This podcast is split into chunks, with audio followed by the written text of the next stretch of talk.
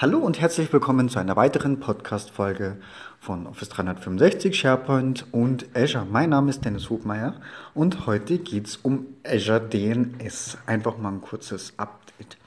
Also, ähm, DNS äh, brauche ich glaube ich keinen erklären, dass das, das äh, eines der wichtigsten Infrastrukturdienste überhaupt ist. Also ich würde sagen, kommt direkt nach IP, also nach äh, Erstellen einer IP-Verbindung, denn äh, jeder ist es gewohnt, irgendeinen Namen oben in die Adressleiste zu tippen. Es ist nicht nur für IPv4, sondern auch für V6 noch umso wichtiger. So, ähm, damit natürlich auch ganz wichtig, dass der DNS-Service so hoch verfügbar wie nur irgendwie möglich ist. So, da gibt es zum einen ein brandfrisches Update und zwar ähm, ist es ja grundsätzlich auch möglich, dass ich eben auf Azure mir DNS-Zonen hosten kann. Also was weiß ich, eine DNS-Zone, robmeier.net zum Beispiel.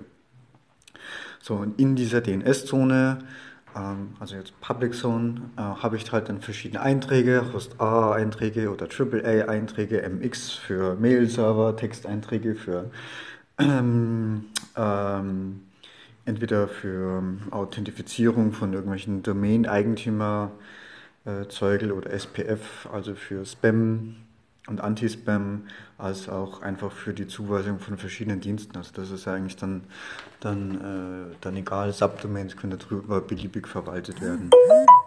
So, und ja, dann geht es halt weiter. Ähm, also neue Ankündigung ist eben, es ist jetzt zu SLA von Azure für DNS ist jetzt auf 100% angehoben worden. So, damit sagt eben Microsoft, oh, 100% sind 100%. ähm, wenn ich in Azure eine DNS-Zone anlege, dann ist es auch wurscht, wo ich diesen Service äh, anlege, weil ich habe da als eine der wenigen Services keine Region, die ich auswähle, sondern das ist immer global repliziert. Ähm, einen Vorteil, den, oder einen der Vorteile, die ich von Azure DNS sehe, ist A, es ist für das, was man da kriegt, echt kostengünstig. Also keine Ahnung, es, es fällt mir in meiner Rechnung noch nicht mal auf, also irgendwo im Cent-Bereich. Aber ich jetzt sagen muss, ich habe da nur relativ wenig Einträge drin, also das sind vielleicht unter 20. Ähm, in einer DNS-Zone kann ich bis zu 5000 Einträge haben. Ähm, so, dann ist es natürlich weltweit repliziert in Azure Rechenzentren. Also das heißt, dass es auch ähm, entsprechend ein ja, Anbieter mit standardisierten Services und entsprechend großen Leitungen. Ähm, gerade bei DNS ist natürlich wichtig, dass die Anfragen auch schnell beantwortet werden, die Latenz da gering ist. Und da bin ich mir eben bei Azure eben ganz besonders sicher, dass das dem so ist.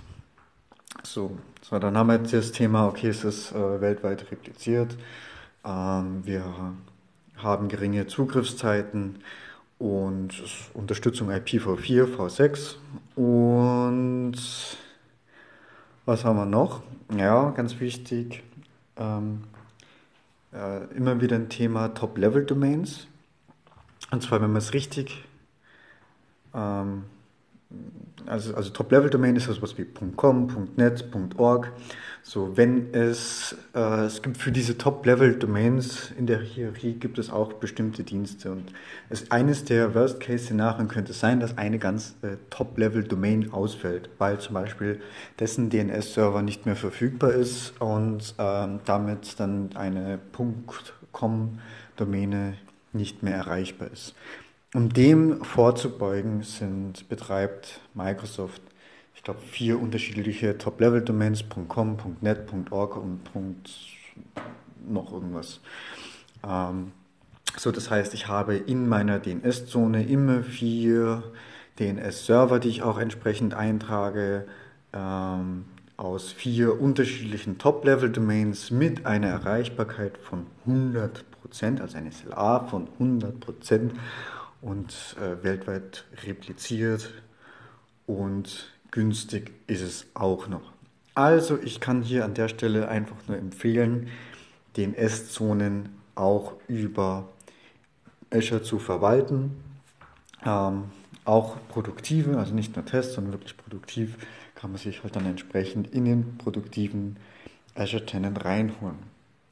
Ja, damit sind wir eigentlich auch schon am Ende von dieser Folge. Ähm, ja, also ich hoffe, das hat euch was gebracht. Ich bin eigentlich auch eher zufällig drauf gekommen und wie gesagt, das mit der SLA 100%, die Ankündigung habe ich heute Morgen gelesen, also die ist wirklich ganz neu. In diesem Sinne, es ist Freitag, ich wünsche euch ein schönes Wochenende und, ah genau, last but not least, wer am Montag, nächsten Montag, 23.